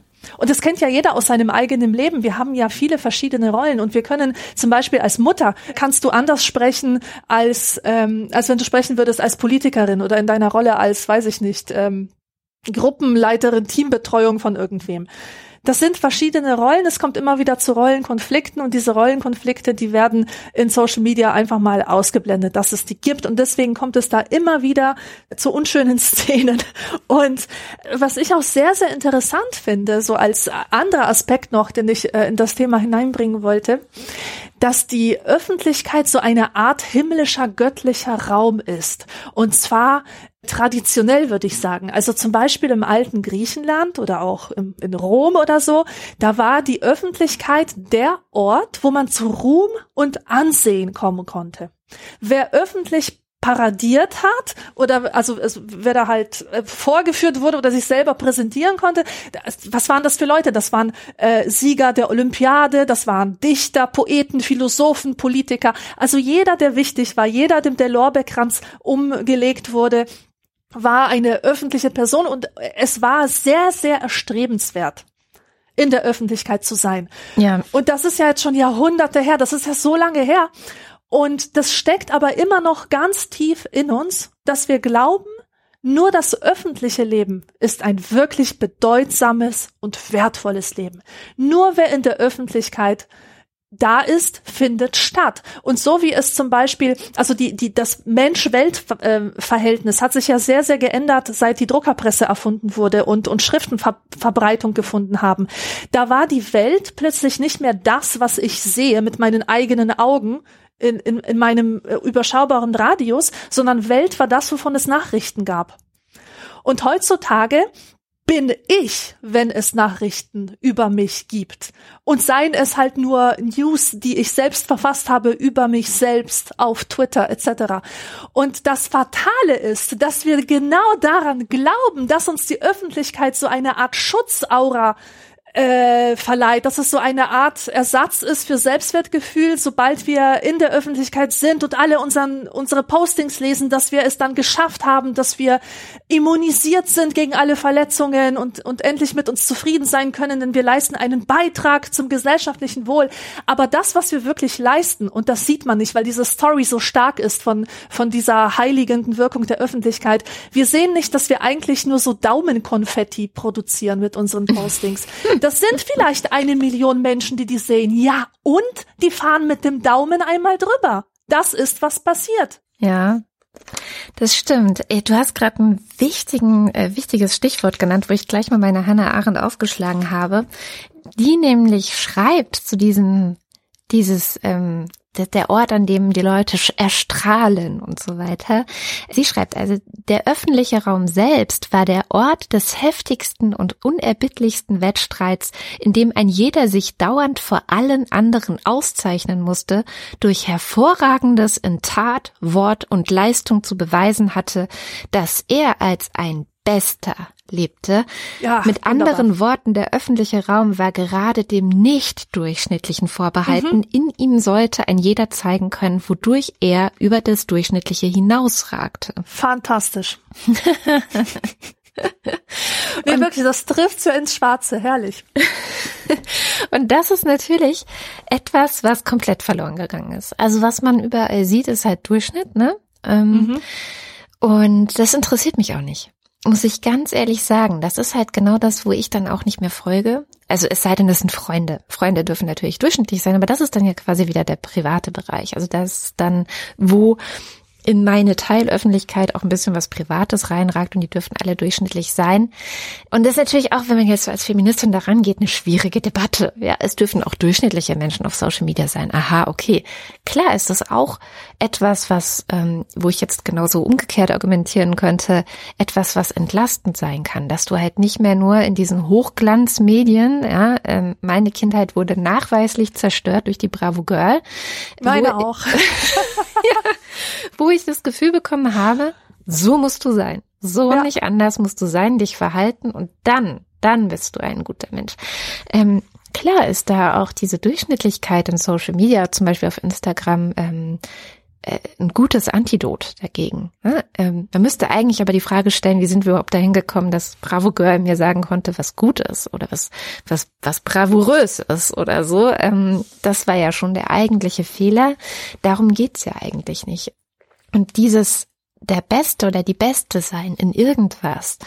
Ich glaube, dass das echt wichtig ist. Und eben auch, also wenn man es jetzt politisch nimmt, geht es natürlich das beste Argument zu haben. Ne? Ich möchte das beste Argument haben. Ich möchte diejenige sein, die alle anderen überzeugt und mitzieht mhm. und dann kriegen wir da tatsächlich das hin, den Klimawandel zu verhindern. In meiner äh, Fantasiewelt ist das so und ähm, deswegen mache ich da mit und deswegen bin ich auch sehr kompetitiv beziehungsweise gar nicht nur kompetitiv jetzt mit anderen Leuten. Das ist, glaube ich, auch so ein Fehler, den viele machen, also dass sie kompetitiv mit der eigenen Gruppe sind. Viele Feministinnen, die ich kennengelernt habe, haben sich so verhalten, als sei ihre Existenz gefährdet, weil noch eine andere starke Feministin existiert wo vielleicht auch so ein Hannah Arendt Argument reinkommt, dass du dich im öffentlichen Raum eigentlich erst beteiligen kannst und solltest, wenn dein Einkommen gesichert ist. Mhm. Ja, also du musst erst dein Einkommen sichern, um wirklich frei dich in öffentliche Debatten einbringen zu können. Und ich glaube, da beginnt der Fehler, dass manche Leute Einkommen davon abhängt, dass sie permanent in der öffentlichen Debatte präsent sind. Exakt. Mein Lieblingsbeispiel ist, ist jetzt ein bisschen fies, weil es ist eine quasi Ad hominem Attacke, aber mein Lieblingsbeispiel ist Alice Schwarzer die ich sehr gerne mag. Ich will auch gar nicht, es soll wirklich nicht Ad sein, aber ich glaube, dass es ein, ein Problem bei ihr ist, warum sie auch so oft so verhärtet geht, in Debatten reingeht, nicht offen ist für eine echt große Vielfalt an Feminismen, die es inzwischen gibt, sondern auf neue Feminismen, wie es sie heute gibt, immer gleich einprügeln muss. Ich glaube, es hängt vielleicht viel daran, dass sie eben ihr Einkommen darüber bestritten hat, dass sie die Deutungshoheit behält. Und ja. dass sie die Feministin ist, die man im Fernsehen sieht. Das ist ihr Geschäftsmodell. Das ja. ist auch ihr Alleinstellungsmerkmal. Und deswegen genau. muss sie das verteidigen bis aufs Blut. Genau. Und das ist natürlich schwierig so. Und ich glaube, das ist auch was, was wichtig ist. Man sollte, das möchte ich auch allen Leuten mitgeben, die vielleicht darüber nachdenken, ob sie mit der Öffentlichkeit irgendwie Geld verdienen. Ähm, man sollte sicherstellen, dass man eben an diesem öffentlichen Diskurs teilhat, ohne dass die Arbeit, also alles, was ich mache, um überleben zu können, davon abhängt. Also meine Arbeit. Oh, ausschließlich davon abhängt. Ja, ausschließlich davon abhängt. Klar, also wenn man jetzt so ein Nebeneinkunft hat, weil man, weil man vielleicht, weiß ich nicht, äh, mal auf das an Diskussionen teilnimmt oder ein Honorar bekommt, weil man im Radio eine Diskussion zu hören ist oder was weiß ich, ist ja völlig in Ordnung. Aber wenn aus, also wenn die, die, die, das eigene Überleben ausschließlich daran hängt, dass man einen bezahlten Platz in der Öffentlichkeit hat, wie auch mhm. immer der aussieht, wird es schwierig, ne, an diesem öffentlichen Diskurs teilzunehmen, sondern idealerweise hat man sein Einkommen von irgendwo anders her. Jetzt überlege ich gerade, ob das auf mich überhaupt zutrifft. Ja, ich war auch gerade so, hä, Moment, trifft das nicht auch auf mich zu? Und auf mich teilweise ja auch. Naja, aber prinzipiell hast du natürlich recht, man ist, man ist nur dann frei, wenn das eigene Leben, wenn die eigene Existenz nicht davon abhängt. Mhm. Logisch. Also ja. frei als Handelnde in einer Öffentlichkeit zum genau. Beispiel. Ja. Genau. Dass man sich auch zurückziehen kann wie du, wenn man merkt, nee, das tut mir nicht gut. Das, das ist nichts, was mir irgendwie dabei hilft, irgendwie äh, mich zu entfalten, was es früher ja mal getan hat. Ähm, und dann kannst du dich auch zurückziehen. Das heißt, du bist davon nicht abhängig. Ja. Und das könntest ja. du ja nicht, wenn du eben nicht noch was anderes machen würdest, was dir dein Lebensunterhalt ähm, bezahlt. Und, und ich wollte noch mal ganz fett unterstreichen und mit tausend Ausrufezeichen versehen, deine Betonung der Exzellenz. Exzellenz mhm. ist wichtig. Ja. ja und Exzellenz findet nicht mehr statt. Es findet Durchschnittlichkeit statt, die aber beklatscht wird wie Exzellenz. Ja. So rein von außen betrachtet, wie es aussieht. Die Leute denken, sie wären exzellent, weil 10.000 Leute den Daumen hoch geben. Oder irgendwas liken. Das Problem ist aber auch, dass die meisten Leute ja auch mit dieser Durchschnittlichkeit sehr zufrieden sind. Also wozu soll ich denn noch irgendwelche super recherchierten Artikel im Feuilleton lesen, wenn mir das irgendein drittklassiger Schreiberling, sag ich jetzt mal respektierlich, äh, in seinem Instagram-Capture auch mitteilen kann? Also ich meine, den, den Leuten, denen geht's ja meistens äh, tatsächlich nur darum, dass irgend so ein diffuses Bedürfnis nach Information gestillt wird. Mhm. Und dann sucht man eben auch nicht mehr die Exzellenz, wenn man nur mit Durchschnitt, von Durchschnittlichkeit erschlagen ist. Also da hat man, da ist das Angebot schon so groß, dass man ja gar nicht mehr suchen muss. Und ich frage mich auch, ähm, macht es überhaupt noch einen Unterschied, ob ich etwas veröffentliche im Feuilleton einer großen Tageszeitung oder, oder bei Facebook? Schon, oder? Also das ist tatsächlich eine gute Frage. Wo finden eigentlich die relevanten oder die genau. bedeutsamen genau. öffentlichen Debatten heutzutage Ganz statt? genau, denn was hat man davon? Was hat man von einem exzellenten Feuilleton-Artikel, der richtig eine neue Perspektive aufmacht und die Leute weiterbringen könnte, wenn keiner das liest und wenn das hm. wirklich Relevante im Internet stattfindet? Ich denke mir, ich habe immer so eine Fantasie von einem Verleger, der zu mir sagt, ja, Alexandra, kannst halt echt gut schreiben, aber das bringt dir nichts. Du musst auch Follower haben. Ah, du musst auch Leute im Netz haben, die dein Zeug liken. Du musst Präsenz zeigen. Und wenn du das nicht hast, dann bringt dir alles nichts. Dann ist dein Talent vollkommen nutzlos. Und in so einer Welt leben wir, glaube ich, gerade. Auch wenn ich nicht gerne daran glaube, aber ich befürchte, mhm. dass es so ist. Ja, ich weiß nicht, ob diese Welt so neu ist. Ich musste gerade an den Lob der 90er denken und dachte, was hat mich und meine Existenz in den 90ern am allermeisten geprägt? Das Privatfernsehen. Mhm. Was habe ich da alles zu sehen bekommen? In erster Linie wirklich Durchschnittlichkeit und teilweise Unterdurchschnittlichkeit. Also wenn ich jetzt journalistische Standards anlegen würde zum Beispiel, dann äh, gäbe es die praktisch gar nicht. Also da gibt es keine große Exzellenz. Und die Talkshows, das war so mein, ähm, meine Nachmittage bestanden aus einer Talkshow nach der anderen. Angefangen bei Hans Meiser und irgendwann kam, kam Arabella und dann ging es weiter mit, ich weiß nicht mehr, wie sie alle hießen. Und da war ja schon dieses, was wir, was wir gerade beklagen, dass die Durchschnittlichkeit auf einmal als etwas Besonderes sozusagen verkleidet wurde und dann mhm. eben so einen Sendeplatz bekam, das war da ja genauso. Was da teilweise für banale Persönlichkeiten über banale Dinge gestritten haben, die für alle anderen scheißegal sind, weil es einfach ins Private gehört, wer mit wem geschlafen hat. Ja, also es interessiert ja. ja, eigentlich niemand anderen. Trotzdem hat ein Millionenpublikum zugeschaut und trotzdem ähm, hat dann Stefan Raab später noch verarschende Songs draus gemacht. Also irgendwie ist natürlich nicht erst jetzt, sondern schon sehr, sehr lange die Öffentlichkeit davon geprägt, dass das Banale, das Durchschnittliche, das Private, das eigentlich ins Private gehörte, da reingezerrt wird, zur Schau gestellt wird und so eine dumpfe Beschallung darstellt. Ähm, die, ja, vielleicht ist es auch egal, ähm, dass, es, dass sie existiert, aber ich, ich habe wirklich sehr viele Nachmittage damit verbracht. Manchmal frage ich mich auch, wie ich es geschafft habe, dass trotzdem noch was aus mir geworden ist. Aber ähm, also ich glaube, es ist nicht neu.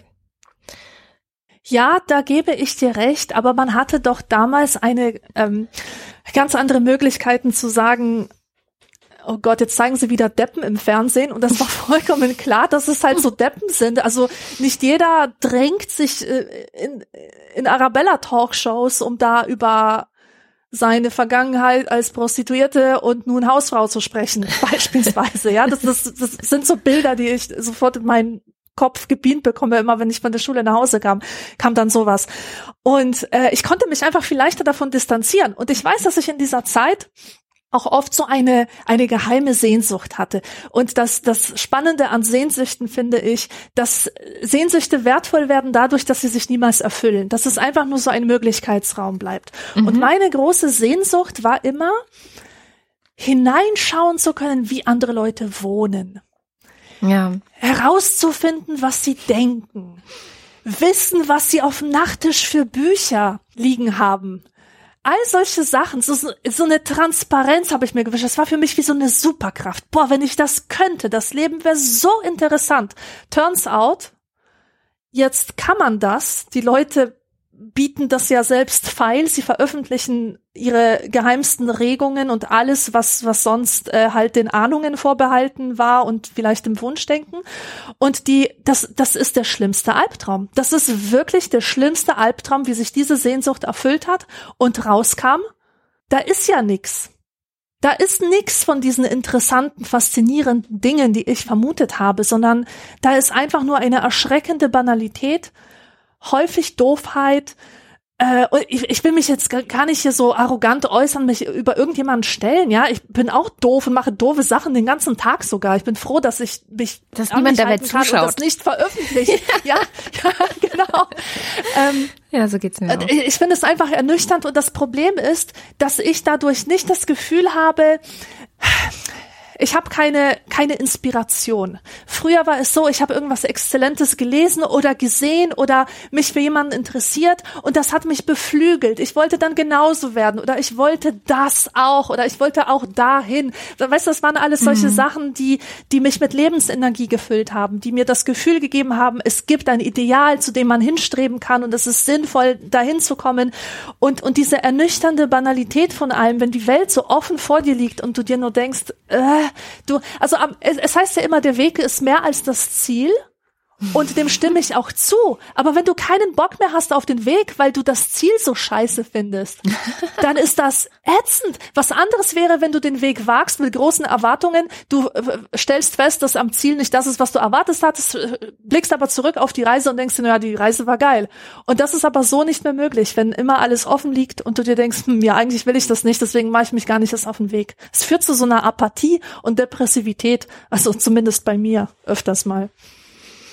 Ja, ich glaube, dass wir ganz gut vielleicht das zusammenfassen könnten, wenn wir sagen würden, eigentlich muss die Öffentlichkeit zurück zu dieser Idee von Öffentlichkeit, die wirklich davon geprägt ist, etwas Gemeinsames zu haben, wo Leute miteinander handeln und dass einfach viele Dinge, die wir in der Öffentlichkeit sehen, da tatsächlich nicht unbedingt reingehören ja. oder vielleicht ähm, naja, ich, ich, ich denke total oft auch, ich muss es mir auch nicht angucken. Ne? Also ich habe oft so diese, dieses Gefühl von, mein Twitter ist ganz anders als das Twitter der Leute, die sich über Twitter beschweren oder auch mein Instagram ist ganz anders als das Instagram von Leuten, die sich da nicht so wohlfühlen, weil ich das halt hart kuratiert habe. Also beide Plattformen nutze ich viel täglich Instagram zum Beispiel zur Entspannung. Ich folge wahnsinnig vielen richtig tollen Künstlerinnen und Künstlern dort. Also es ist für mich so meine, mein kleines privates Museum, in das ich eintreten kann, wenn ich äh, kurz entspannen möchte oder mich freuen möchte, was für tolle Kunstleute aus der ganzen Welt schaffen. Und da hat man ja aber wiederum den Exzellenzgedanken dabei. Ne? Mhm. Also das sind wirklich Leute, die richtig ihr, die richtig was können. Die, also auch da nur Sachen oder manchmal auch Entstehungsprozesse, aber eben Sachen veröffentlichen, die ich bewundere, die ich, ähm, ja, also die mich, die mich aufgrund ihrer Perfektion oder dem Streben nach Perfektion ähm, berühren und, und eben oder auf auch Kreativität weiß ich sehr zu schätzen. Das muss überhaupt nicht perfekt sein, sondern wenn es einfach ähm, eine sehr kreative Umsetzung von oder eine sehr kreative Adaption von irgendwas das erfreut mich das auch sehr stark. Also es ist so, äh, diese, diese ganzen Kriterien, die man selber an Öffentlichkeit formuliert, die kann man ja anwenden, um sich diese Räume so zu machen, dass sie so sind, wie man hätte, dass sie eigentlich nur wären. Natürlich ja. findet das andere auch statt, aber ich sehe es halt nicht mehr. Klar hat man es dann auch wieder dieses Filterbubble-Ding, aber genau. ja, ich finde, man hat ein Recht auf seine Filterblase. Ja, absolut. Und ich kann da auch sehr gut andocken. Ich nutze auch Instagram sehr viel und zwar auf eine ausschließlich positive, kunstaffirmative Art und Weise. Also ich folge mhm. auch nur Musikern und Künstlern. Und es macht mir sehr viel Freude, während ich auf Twitter eine andere Strategie gewählt habe. Da bin ich ja nicht als Person unterwegs, sondern einfach mhm. nur als Infokanal für meinen Podcast. Und da folge ich allen zurück. Das heißt, ich habe auch alle und sehe, was alle, die, die Masse, was die so schreibt. Und das, mhm. das stürzt mich äh, also wirklich die Treppe zur Hölle hinab. Regelmäßig. Das, das ist, das ist einfach nur grausam. Ähm, und ja, ich müsste es nicht so nutzen. Mhm. Trotzdem mache ich's. Was heißt ich? Also ich lese es auch nicht. Ich stelle einfach nur fest, dass es so ist. Und ja, ich glaube, das ist auch legitim, sich so seinen eigenen öffentlichen Raum zusammenzustellen, auch wenn das gerade das ist, was auch die Eva Menasse kritisiert, dass jeder sich seine personalisierte Öffentlichkeit macht und sie drückt es so herrlich aus. Sie sagt, das Internet hatte für die Öffentlichkeit die gleiche Wirkung, wie es für eine Wirtschaft hätte, wenn jeder sich sein eigenes Geld drucken würde. Was ich einfach sehr, sehr treffend finde. Ähm, aber worauf wollte ich hinaus? Ja, dieses Kuratieren. Das, dieses Kuratieren, das haben wir auch schon früher gemacht. Nur es sah halt anders aus. Da war eben die Entscheidung, lesen wir die Bildzeitung oder lesen wir den Spiegel? Genau. Äh, schauen ja. wir das literarische Quartett oder schauen wir Arabella? Und ich, ich habe hab immer nur Arabella geschaut. geschaut. Also. Ich habe auch nur Sachen geschaut, die mich interessiert haben. Ich habe halt den ganzen Tag Viva und MTV geschaut und alles andere mhm. fand für mich einfach nicht statt. Das war auch eine Art von Filterbubble. Ja. Ich glaube, das ist normal und das darf auch so sein und das war wahrscheinlich nur im Mittelalter nicht so, wo dann halt die Glocke geläutet wurde, wenn es hieß, hier Leute, hier gibt äh, hier gibt's etwas, was alle was angeht, ein neuer König wird gewählt. Also so in diesem Sinne, ja, das das gab es seit Erfindung des Buchdrucks nicht mehr, dass die Öffentlichkeit etwas ist, was wirklich für alle gleich relevant ist und alle was angeht und eine gemeinsame Basis für wirklich jeden schafft. Und wir hatten auch schon in, in, in diesen idealisierten 80ern und 90ern Jahren immer Teilöffentlichkeiten, so die hm. künstlerische Öffentlichkeit, die politische Öffentlichkeit. Und die haben sich halt alle an bestimmten Ecken berührt, an anderen aber auch gar nicht. Und ich glaube tatsächlich ist, glaube ich, auch so gemeint.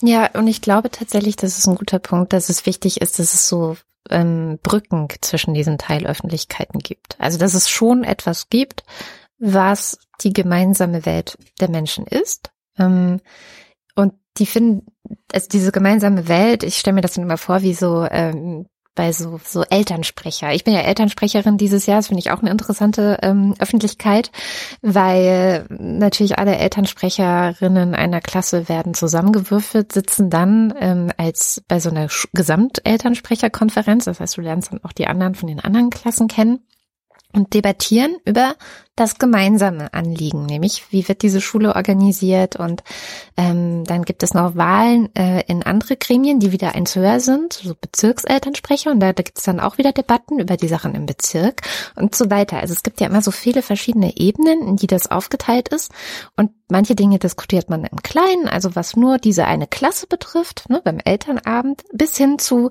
die Gremienleiter geht hoch bis zu Bundeselternsprecher, wo man dann halt über bundesweite Anliegen von allen Schulen und allen Eltern ähm, diskutiert. Und so ähnlich stelle ich mir das eben auch vor. Und so ist es ja auch letztendlich organisiert, zum Beispiel in der Politik, dass du auf Bezirks- und Kreisebenen kannst du dich in politischen Organisationen engagieren. Ähm, du kannst aber auch bei der UN arbeiten und die, quasi die ganze Welt so versuchen äh, mitzubestimmen. Und meistens funktionieren die verschiedenen Organisationen oder Gremien ja auch so, dass es eben Brücken gibt zwischen den verschiedenen Teilebenen, die dazwischen geschaltet sind.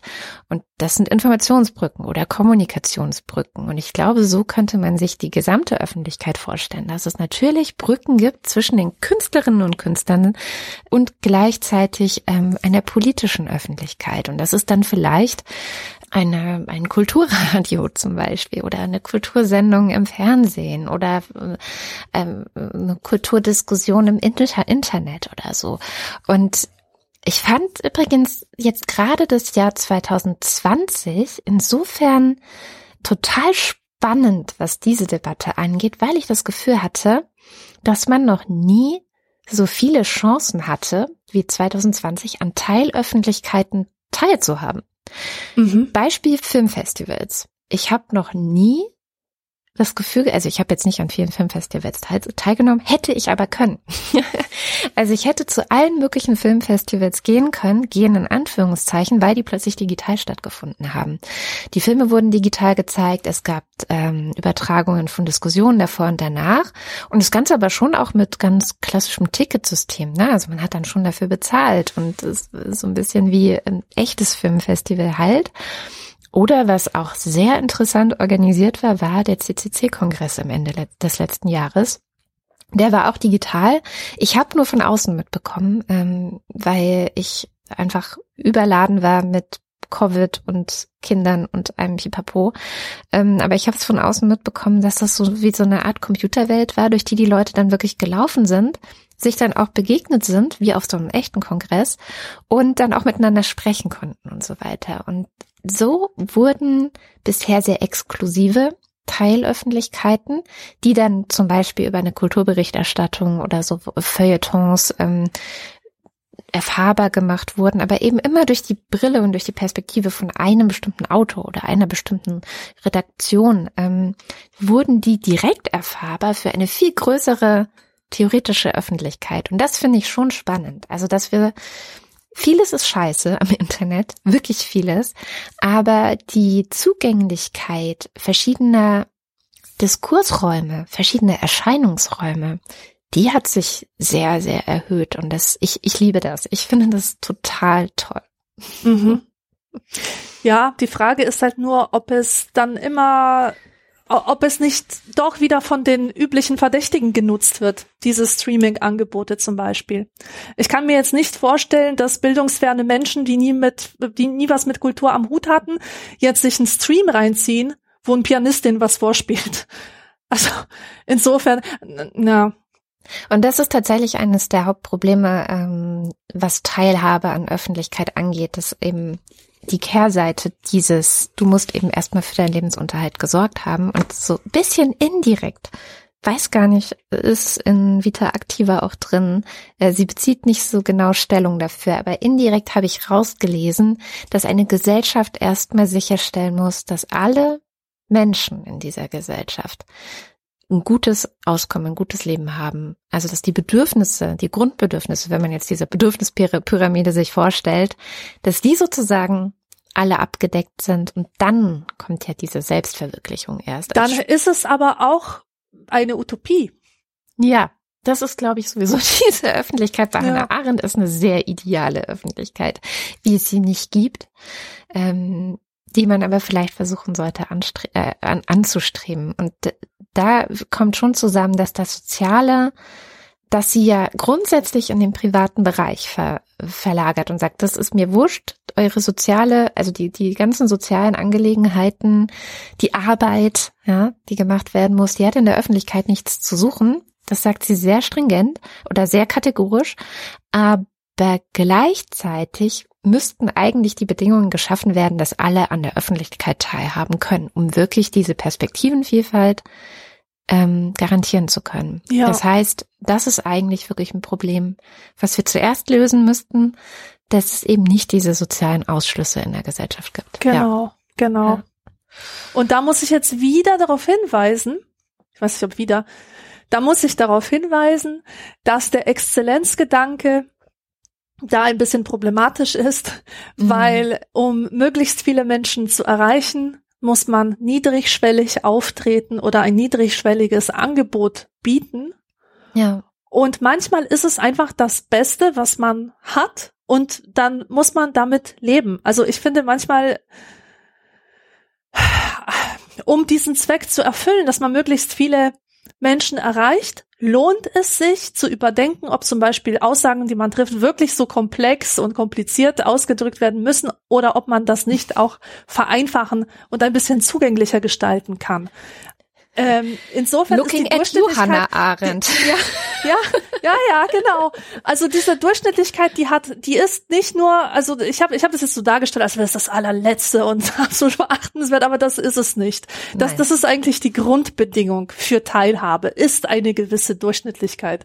Dann kann man ja vielleicht noch in die Tiefe gehen, wenn man dann in dieser Durchschnittlichkeit jemanden erwischt mit seinen Ideen, da kann man sagen, okay, jetzt setzen wir noch einen drauf, aber um damit eine Idee sich verbreitet, fährt man, glaube ich, mit Durchschnittlichkeit erstmal ganz gut. Oder mit einfacher Sprache. Ja. Zum Beispiel. Und ohne dieses blöde, elitäre Getue, das ich nicht müde werde zu verachten. da sind wir uns auf jeden Fall sehr einig. Wunderbar. Vielleicht ähm, schaffe ich es dann ja auch bis zum Nachschlag meinen Luhmann zu lesen. Viel Spaß dabei. Der, glaube ich, auch sehr interessant ist.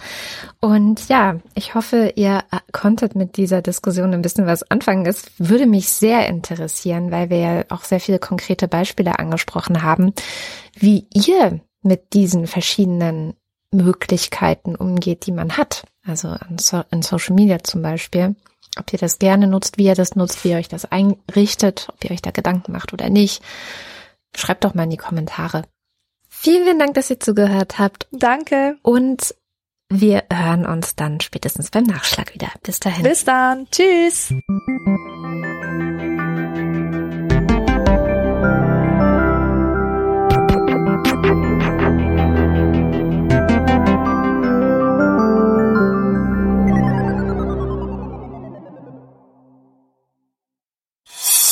Eine Produktion von Haus 1.